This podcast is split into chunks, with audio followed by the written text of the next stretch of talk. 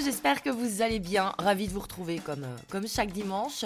J'espère que vous êtes en forme malgré l'heure de sommeil en moins. Et si jamais vous êtes un petit peu fatigué dimanche, mais je vous rassure, il y a plein de chouettes contenus à consommer aujourd'hui pendant que vous vous reposez. Donc, à tout d'abord bah, l'épisode de podcast que vous êtes en train d'écouter. Donc là, je ne vous apprends rien. Euh, mais si jamais vous n'avez pas encore pris le pli d'aller voir mes vidéos sur YouTube, bah, je ne peux que vous inviter à le faire.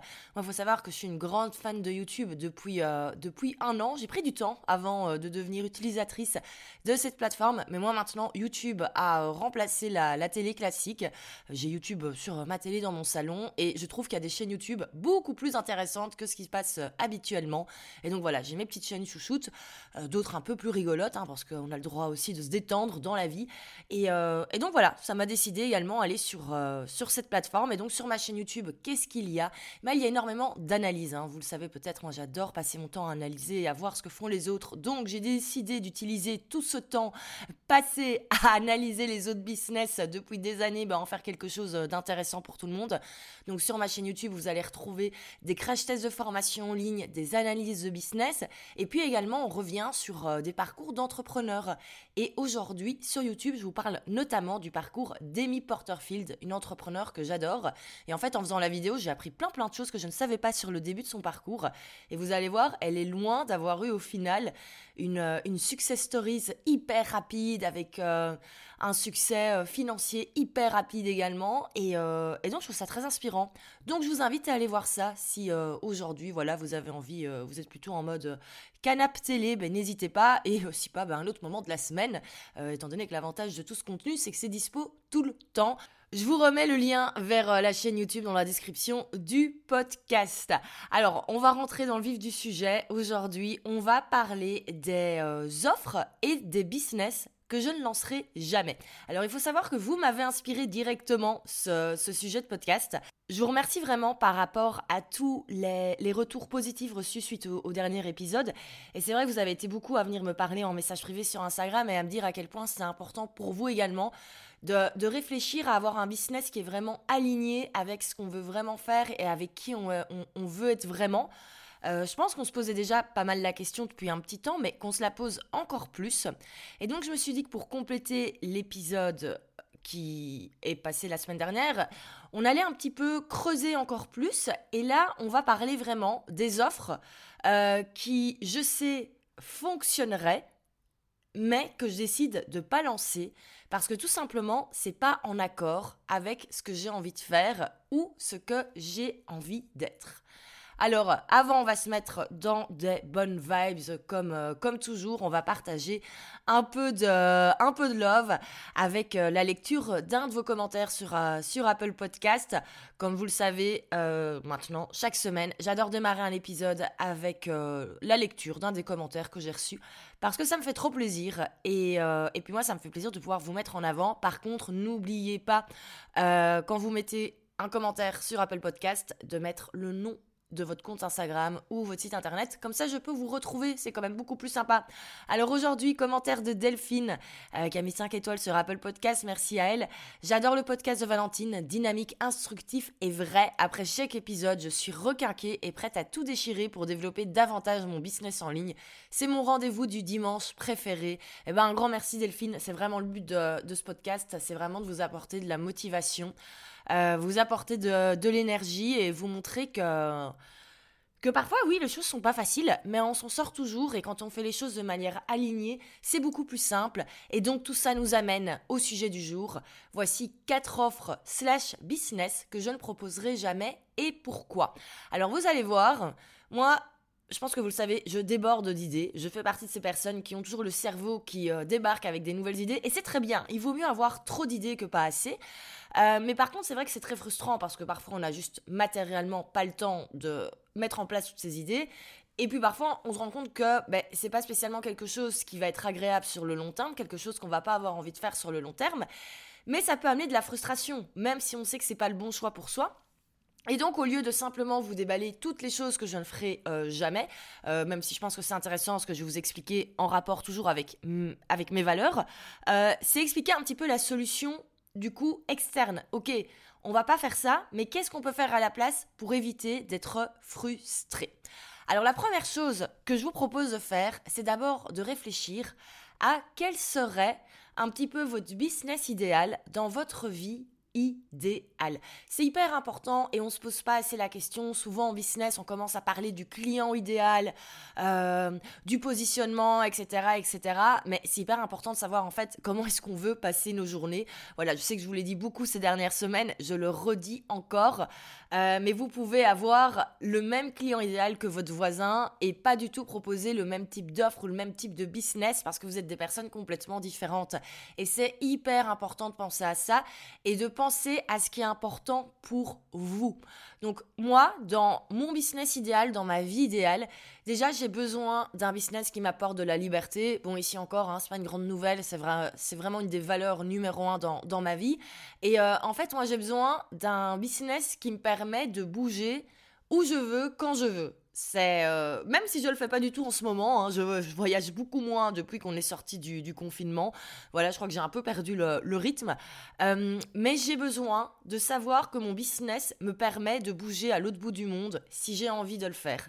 Et je m'étais rendu compte quand même ces derniers mois que j'allais dans des directions qui étaient totalement à l'opposé de cela.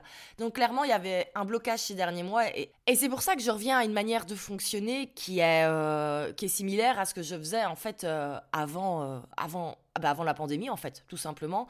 J'avais vraiment à ce moment-là un business qui me permettait beaucoup plus facilement de, bouger, que je pouvais gérer avec 10-12 heures de décalage horaire et il n'y avait aucun souci là-dessus. Et c'est vrai que actuellement, le business que j'ai aujourd'hui, euh, en mars 2023, me permet pas de, faire la même chose. Euh, et, donc voilà, c'est pour ça qu'il y a des changements qui arrivent, mais c'est ok. Il, il faut parfois tester pour se rendre compte qu'on ne fait pas, alors pas forcément que c'est des mauvais choix, mais que c'est pas les choix adaptés euh, à soi. Alors moi également, dans, mon business idéal actuellement, je suis en mode solo. J'ai pour l'instant envie de tout faire seul. Mais par contre, alors vous allez me prendre pour une folle, euh, mais j'ai besoin de savoir que la majorité des tâches que je fais au quotidien peuvent être déléguées à 100%. Donc vraiment, moi, tout est créé maintenant et tous mes choix sont faits en fonction de est-ce que cette tâche, si un jour je décide de la déléguer, est-ce que je pourrais le faire facilement? Et vous allez voir, ça fait également une grosse différence parmi, euh, ben, parmi les choix que, que je fais euh, désormais. Et puis également, une chose que je me suis, euh, je me suis rendu compte, c'est qu'avoir des, des, obligations à des heures précises, c'est quelque chose qui n'allait pas durer sur le, sur le long terme encore, encore très longtemps pour, pour moi. Voilà, c'est pour ça notamment que déjà en juin dernier, j'avais proposé pour la dernière fois euh, de rejoindre une de, mes, une de mes formations en ligne avec du mentoring un peu plus, euh, un peu plus poussé pendant, pendant un an. Parce que je sentais bien que à un moment, j'allais arrêter cela, donc j'avais vraiment dit, ok, on le fait une dernière fois, et je suis trop contente. Là, on est en train de terminer du coup euh, l'année, enfin dans trois mois, on aura terminé ce, ce round-là, entre guillemets, et c'est super chouette, hein. Et en fait, j'adore, j'adore être en direct, j'adore répondre aux questions, j'adore remotiver quand c'est nécessaire, j'adore aller gratter pour comprendre comment est-ce qu'on peut améliorer les choses ou quand quelque chose a un petit peu moins fonctionné. C'est vraiment quelque chose que j'adore. Euh, mais je me rends compte que euh, le faire à un horaire fixe et avoir un horaire fixe dans mon agenda, c'est quelque chose qui potentiellement me pose un petit peu problème. Donc voilà, c'est en réflexion. Après, il y a moyen de faire des choses qui sont préenregistrées. Donc ça aussi, c'est possible. Bref, voici donc, sur cette base de ce qui est important pour moi, ce que je n'aime plus avoir au quotidien, euh, les choses importantes pour éventuellement dans le futur pouvoir continuer à, euh, à, me développer sans être dans une prison, et ben voilà les quatre offres ou les quatre business que je ne proposerai jamais. Alors, en numéro 1, on a le mastermind. Alors ça, je sais qu'il y a un potentiel de dingue là-dedans. Il faut savoir que moi, ces deux dernières années, quand j'ai fait des enquêtes clients, c'était une réponse qui revenait énormément, où on me disait que vraiment ça manquait un format mastermind pour les personnes qui font un chiffre d'affaires entre 40 000 et 50 000 euros par an. Alors je sais que le chiffre d'affaires en soi ça veut rien dire, mais parfois je trouve que c'est utile pour un petit peu, je vais pas dire cibler, mais pour un petit peu savoir à quel type de personnes on va s'adresser. Et c'est vrai que malheureusement, le format mastermind, très souvent, ça s'adresse aux personnes qui ont déjà passé la barre des six chiffres. Et pourtant, euh, ben, c'est dommage parce qu'effectivement, les personnes qui sont déjà lancées, qui gagnent déjà un certain chiffre d'affaires avec leur business, euh, pourraient totalement euh, faire partie d'un mastermind. Et donc, effectivement, ça n'existe pas. Et on me l'a déjà demandé, et on me l'a demandé plusieurs fois. Ce serait trop bien que tu fasses un mastermind pour les personnes qui sont désormais dans les 30, 40K et qui veulent arriver aux 100K. Ça, je sais très bien que si un jour je lance ça, je pense honnêtement que le mastermind sera relativement vite, euh, relativement vite rempli et en plus rempli avec des très très très très très chouettes personnes. Alors, pourquoi est-ce que je ne lance pas ce type d'offre? Euh, Pourquoi est-ce que je ne vais pas vers, euh, vers ce type d'offre? Mais C'est tout simplement qu'en fait, dans le mastermind, on arrive quand même à du très personnalisé, à du conseil personnalisé et également à pas mal de coaching. Parce qu'au bout d'un moment, quelqu'un qui fait honnêtement déjà 40, 50 k, il a compris comment vendre, il a compris comment créer une offre et il a compris comment la vendre. Et en soi, il n'y a plus qu'à euh, encore attendre que, la régularité sur le long terme fasse son effet, faire grandir son audience et donc automatiquement il y aura plus de ventes. Donc en général, pour aller un peu plus loin, c'est pas mal de mindset, pas mal de coaching. Et donc, du coup, ah bah, il faut faire du coaching. Et moi, je ne suis pas coach. Alors, on pourrait très bien se dire que c'est OK, que je pourrais engager des coachs dans mon équipe qui feront ce travail-là pendant que moi, éventuellement, je donne plus du conseil euh, au, niveau, euh, au niveau business, faire un peu plus euh, voilà, du, du, mentoring, du consulting, etc. au sein du mastermind. Mais tout ça me renvoie du coup directement maintenant à une structure que je n'ai pas envie d'avoir, à savoir une équipe et en plus, qui dit mastermind dit quand même euh, ben, plusieurs fois par mois des rendez-vous à heure fixe. Bon, ben moi qui ai envie d'un petit peu de me séparer de ça, on n'y est pas vraiment. Et encore une fois, je pourrais avoir une équipe qui s'occupe de certains rendez-vous, mais encore une fois, c'est le côté équipe, structuration de l'équipe.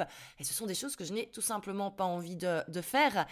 Alors, on pourrait se dire, c'est pas grave, euh, on sait que voilà, il y a des moments, ça va être un petit peu ennuyeux à gérer, mais au final, ça va quand même être du kiff parce que ce type d'offre, je suis sûre que si je le lance, oui, il y a des choses où je vais me dire, hum, ouais, bon, ça, ça m'ennuie un peu, c'est pas ce que je préfère faire au niveau business, mais c'est pas grave. Il y a quand même 80% euh, de kiff face aux 20% qui, euh, qui me plaisent un peu moins. Mais en fait, euh, j'ai appris avec le temps que moi, si c'était pas 100% du kiff, ça ne sert à rien de le lancer. Ça ne sert à rien, ça ne fonctionne pas, c'est des flops total. Donc maintenant, si c'est pas 100% kiff, je ne lance même pas. Et puis bien sûr, je trouve qu'il y a quand même un côté ben, respect de, de la clientèle. Et je trouve qu'en tant qu'entrepreneur, si on lance pas des choses qui nous font kiffer à 100%, il y a déjà un petit, un petit problème, même s'il y a de la demande et même si on voit le, potentiel. Il y en a qui arrivent à le faire, hein. il y en a qui arrivent à lancer des offres qui, euh, voilà, sont pas à la base le truc qu'ils ont envie de faire et ça fonctionne et tant mieux pour eux parce que du coup, bah, leur audience, leurs clients sont super contents et c'est très très bien comme ça. Mais voilà, ça fonctionne pas comme ça pour tout le monde et je pense que c'est important de, de s'écouter. Alors je vous disais, hein, le but euh, est pas de faire juste une analyse en fonction de euh, voilà euh, de ce qui est aligné pour moi en ce moment, mais aussi voir un petit peu quelles sont les solutions. Parce que du coup, le fait de ne pas proposer ce, format mastermind, ce format voilà coaching, mentoring un peu plus poussé, ben je sais que ça peut amener une certaine frustration de la part de mon audience qui aimerait avoir cela, qui me fait confiance et qui me fait confiance sur le développement de leur business.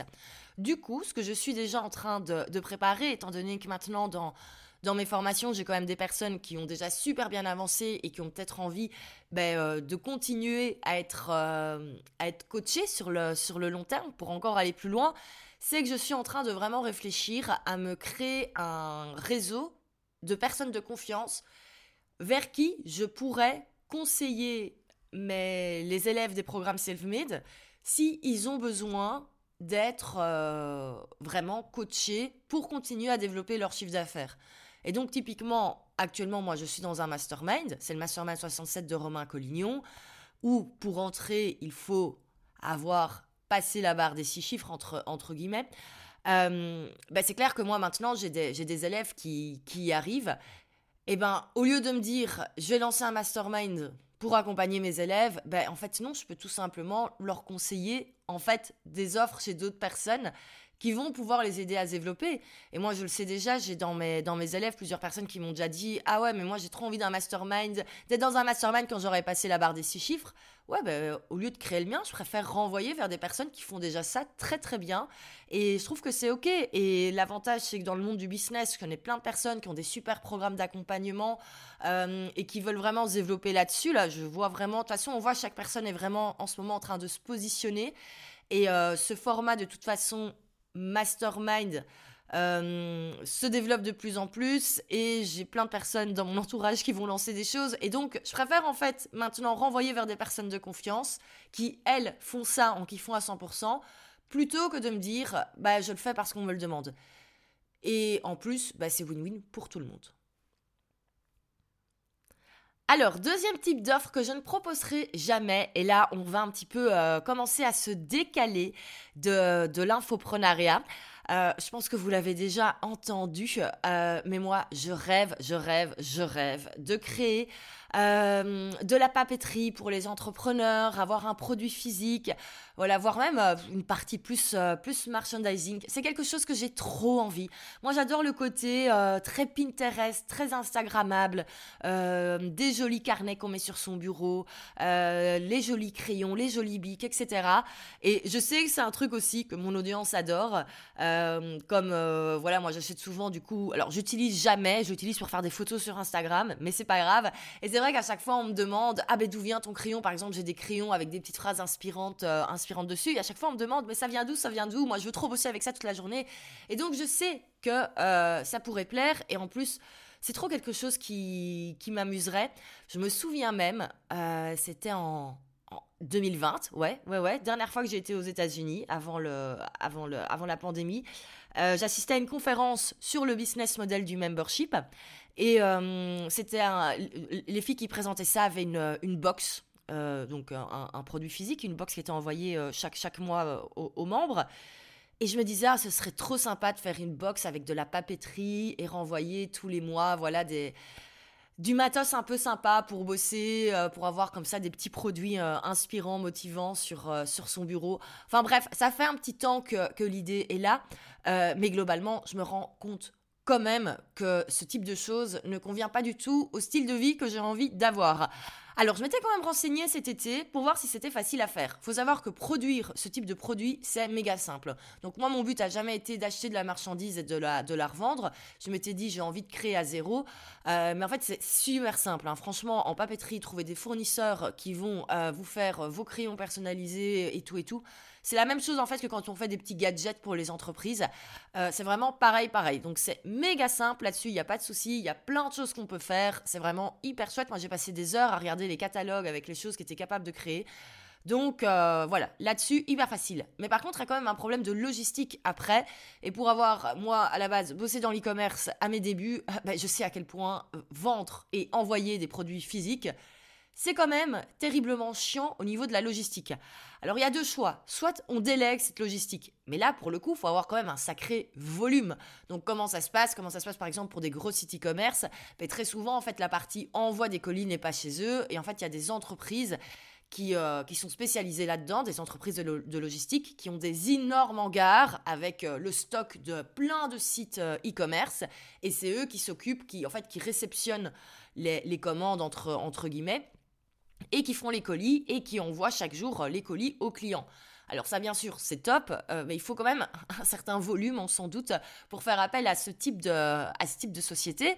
Donc au début, qu'est-ce qu'on fait? On fait ça soi-même. Alors moi le côté, imaginez mon salon avec déjà des caisses entières pour préparer mes petits colis.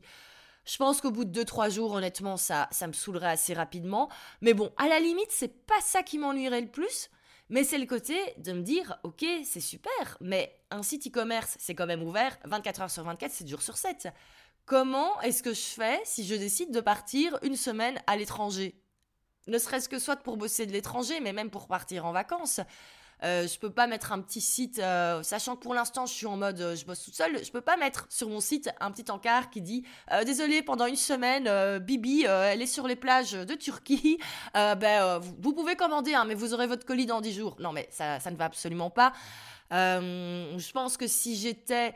Alors, c'est vrai que l'an dernier, quand j'y pensais, j'étais encore dans, une, euh, dans un mood où je pensais garder mes bureaux que j'avais euh, à Bruxelles.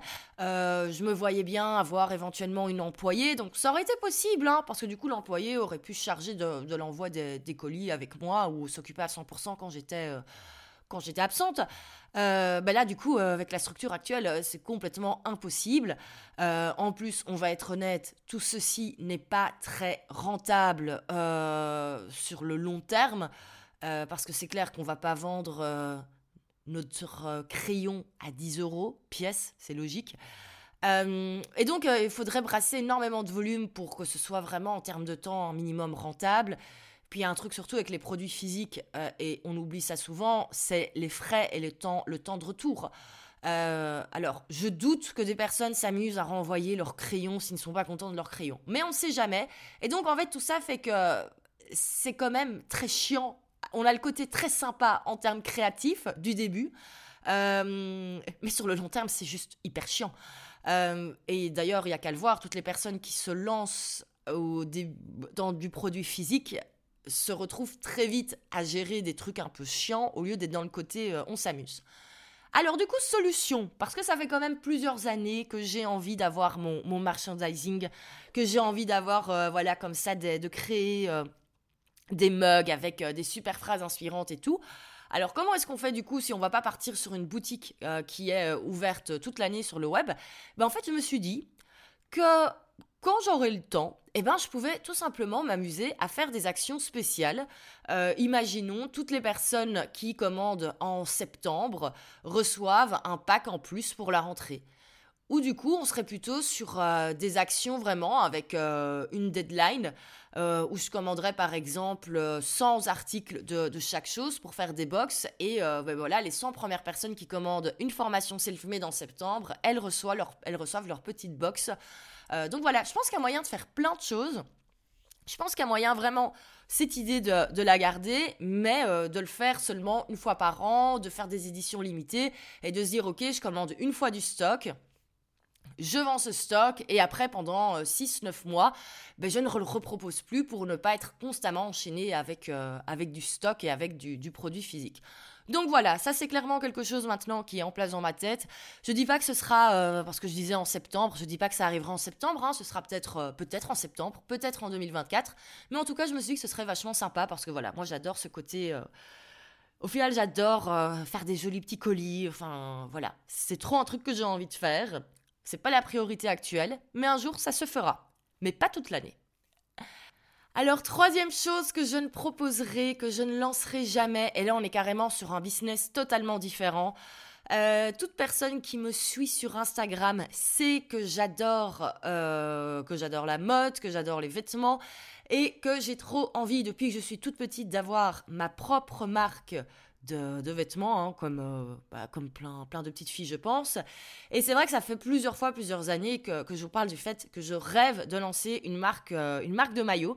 Alors pourquoi des maillots? C'est tout simplement que moi, je fais de la natation très régulièrement et je ne trouve aucun euh, maillot qui a qui a une gueule un peu sympa et qui me permet d'aller nager sans avoir tout qui part dans tous les sens entre guillemets. Et je remarque qu'il y a une vraie problématique et, euh, et c'est un truc que je vois, mais tout, tout, tout, tout, tout, tout, tous les étés à mon club de sport. Alors, je suis dans un club de sport assez sympa. On pourrait presque même dire un peu country club. Ils ont même maintenant un service de voiturier. Donc, on, va commencer à appeler ça le country club. Bref, où euh, ben, l'été, forcément, il y a des gens qui passent euh, toute leur journée au bord de la piscine. Et je le vois vraiment, le nombre de femmes qui passent leur journée à aller changer de maillot dans les vestiaires parce qu'elles ont envie de bronzer avec un maillot sympa, mais en plus elles veulent aller nager, donc à chaque fois il faut changer de maillot. Bref, il y a une vraie problématique là, là-dessus, euh, qui était la problématique que moi j'ai euh, également tous les, tous les étés où j'ai pas envie de changer de maillot euh, trois fois par jour parce qu'une fois j'ai envie de nager, une fois j'ai envie de bronzer. Bref, on n'est pas sur des gros problèmes existentiels, mais on est quand même sur une problématique qui, qui est là. Et donc je m'étais toujours dit, un jour je lancerai ma marque de maillot. J'avais déjà le nom, j'avais même déjà en tête déjà l'idée du shooting. Je savais exactement dans quel hôtel, au bord de quelle piscine je ferais les premières photos. Bref, le concept il était là. Seulement, depuis, parce qu'encore une fois, c'est des idées, tout ça que j'avais avant le, que j'avais avant le, Covid. Euh, étant donné bah, que j'aime beaucoup quand même l'univers de la mode, je suis sur Instagram énormément de créatrices de, de, vêtements, de petites marques qui se sont beaucoup développées ces dernières années. Et je me rends compte quand même que c'est de plus en plus compliqué de se lancer dans l'industrie du textile. Mais honnêtement, euh, moi j'ai énormément de respect pour toutes les personnes qui se lancent. Euh, dans, ce monde-là parce que c'est devenu, c'était déjà compliqué avant, mais ça l'est encore plus. Euh, le coût des matières premières a explosé ces deux dernières années. C'est devenu quasi impossible de, alors je vais pas dire c'est impossible de vivre de sa marque, mais avant de vivre de sa marque, faut d'abord faire des, encore une fois, énormément, énormément de, de, de ventes Enfin bref, on n'a pas le truc le plus rentable. C'est pas rentable comme, euh, comme vendre des formations en ligne. Euh, puis on a tout le problème de, logistique aussi. Euh, ça, j'ai oublié, enfin, je ne l'ai pas dit au début, mais moi, s'il y a bien une chose en ce moment que j'ai besoin, c'est de m'assurer que tout va rouler comme je veux et ne pas me retrouver à devoir gérer, entre guillemets, des problèmes posés par d'autres personnes. c'est pour ça notamment que je bosse, je bosse seule. Au moins, je veux dire, s'il y a du retard, je vais dire, c'est de ma faute, mais je ne suis pas dans le stress de me dire, il y a quelque chose qui pourrait arriver que je ne contrôle pas. Enfin, il y a toujours des choses qu'on ne peut pas contrôler, mais je pense que vous avez compris. Et euh, c'est vrai que quand on travaille dans l'industrie du, textile, alors à, moins de faire ça vraiment de manière complètement artisanale et euh, d'apprendre à coudre et de coudre moi-même chaque maillot, mais là on va plutôt être dans du hobby que vraiment dans du, dans du business il faut passer par des usines. Alors déjà, pour euh, trouver des usines qui ont envie de bosser avec nous, c'est déjà super compliqué, ça je le sais. Euh, mais surtout, on peut avoir des problèmes de logistique qui arrivent, on peut avoir des bugs, on peut avoir des bugs sur la création, euh, sur la création des pièces, et donc avoir un problème au niveau de la livraison, et donc devoir décaler certaines sorties de collection. Bref, il y a tellement de choses super compliquées, et moi je sais que c'est des choses qui au quotidien me boufferaient, mais ce serait vraiment trop, trop, trop, trop, trop compliqué. On le voit et tant mieux, hein, le, public se pose de plus en plus la question sur, euh, euh, bah, au niveau de la mode, de, l'impact écologique. Donc c'est clair que maintenant, une marque qui se lance, je pense qu'elle n'a pas choix, elle doit être vraiment un maximum écolo. Donc encore une fois, euh, bah, ça veut dire que tout simplement fabriquer un maximum en Europe. Euh, eh ben oui, tout ça, au final, a un coût. Et encore une fois, on se retrouve. Faut vraiment, je pense que il faut vraiment vibrer à 2000% son projet pour, euh, pour tenir sur le long terme. Et ce n'est pas mon cas. Donc euh, voilà, encore quelque chose qui va être euh, qui ne verra probablement jamais le jour, parce que clairement, euh, c'est un projet, euh, même si le début au niveau créatif m'emballe beaucoup, ben, quand on réfléchit à tous les problèmes qui pourraient arriver, ben, c'est des problèmes que j'ai pas envie de gérer. Et comme je dis souvent, en business, on a la liberté de choisir les problèmes qu'on va gérer. Et ben voilà, je choisis de ne pas gérer ces problèmes-là. Alors, encore une fois, petite solution, parce que je trouve que quand on dit au revoir à des projets, c'est quand même bien d'avoir une solution. Il y a une chose que je remarque beaucoup, c'est qu'il y a pas mal de marques qui s'associent avec euh, des entrepreneurs ou avec des influenceurs euh, pour créer des collections capsules. Et je me suis toujours dit, ça c'est un truc qui est sur mon, sur mon vision board un petit peu long terme, mais c'est un truc que j'aimerais faire. Et ça fait partie également des choses pour lesquelles j'aime... Euh, enfin, j'essaye de me développer sur Instagram parce que c'est le meilleur moyen au final de, toucher ce, ce type de business pour éventuellement un jour, mais pourquoi pas faire une collab, une collection capsule et designer 5 euh, à 10 pièces avec une marque qui sera vendue, euh, voilà, une collection qui sera vendue une fois en temps limité, comme ça ben, j'aurais un petit peu touché mon rêve euh, sans avoir tous les problèmes qu'il y a avec. Donc voilà, là je lance une grosse, une grosse ouverture, une grosse demande à l'univers, mais je ne sais pas, je sens qu'un jour ça se fera. Clairement pas dans les, clairement pas tout de suite, mais allez, dans les 5 à 10 ans. Vraiment, j'espère que je pourrai le faire. Et surtout, un truc qui est cool, c'est qu'il y a plein de marques de vêtements qui qui décident maintenant de mettre en avant l'entrepreneuriat féminin. Alors on est d'accord, c'est juste un gros coup de communication. Mais globalement, voilà, je sais qu'il y, a des, choses qui vont, bouger à ce niveau-là. Donc euh, voilà. Donc du coup, j'ai mis un petit peu de côté ce projet-là. Bon, bah, c'est dommage. J'avais même déjà acheté le nom de domaine hein, de ma marque de maillot, c'est pour vous dire.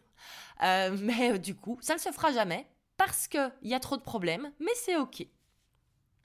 Alors, quatrième offre que je ne proposerai jamais, quatrième chose que je ne ferai jamais, eh ben, c'est tout simplement de créer euh, des offres euh, en présentiel, donc euh, des événements, des rencontres live, etc. Même si, encore une fois, c'est quelque chose pour lequel il y a une demande. voilà, on m'a déjà dit, ce serait top d'avoir pour les, les, élèves de des formations self-made, d'avoir une journée en présentiel ou même d'organiser un, séminaire qui serait ouvert à, tout le monde. Alors, je le sais que ce serait super chouette et moi-même, j'aime aller à ce type, type d'événement. Par contre, en organiser un, alors là, c'est hors de question. Actuellement, c'est hors de question et je pense que ce sera sur le long terme. Alors déjà, il y a tout le côté effectivement euh, logistique. Alors bon, c'est clair que si un jour je me décide à lancer le séminaire Selfmade par exemple, je passerai par une boîte, euh, par une boîte externe pour m'aider. Euh, il faut savoir que il y a quelques années, quand j'étais encore, quand j'étais encore freelance, j'avais bossé sur, un, sur un séminaire et en ligne et en présentiel. Et donc, je sais à quel point on peut avoir un milliard de problèmes quand on crée ce type d'événement et surtout à quel point c'est peu rentable. Et honnêtement, j'ai, je crois qu'il y a tellement de choses que j'ai envie de lancer que clairement, ce serait en bas de ma liste. Et au-delà du côté logistique, financier, etc., ben en fait, euh, moi, si vous me dites événement slash rencontre live, euh, c'est juste euh, anxiété sociale plus, plus, plus, plus, plus, plus, plus. Et ça, c'est vrai que c'est quelque chose que parfois on ne s'en rend pas forcément compte, mais on peut être totalement à l'aise sur le web. Euh, c'est vrai que moi, quand je dis que je suis introvertie, souvent les gens me disent Mais non, toi, c'est pas possible avec ton énergie, comment peux-tu être introvertie? Ça n'a rien à voir, hein. Euh, vous pouvez être introverti sans être timide et. Euh, et sans être mou. Donc, mais par contre, moi, je suis une vraie introvertie. c'est pas pour rien que je passe la majorité de mes journées seule chez moi avec mon ordinateur. Euh, bon, alors je bouge souvent à ma salle de sport, mais je ne parle à personne. Et, euh, voilà, et franchement, moi je peux passer 3-4 euh, jours seul sans voir, sans voir personne, hein, sans voir mon mec, sans voir mes amis, il n'y a aucun souci quoi. On est vraiment dans la vraie, vraie, vraie, vraie introversion.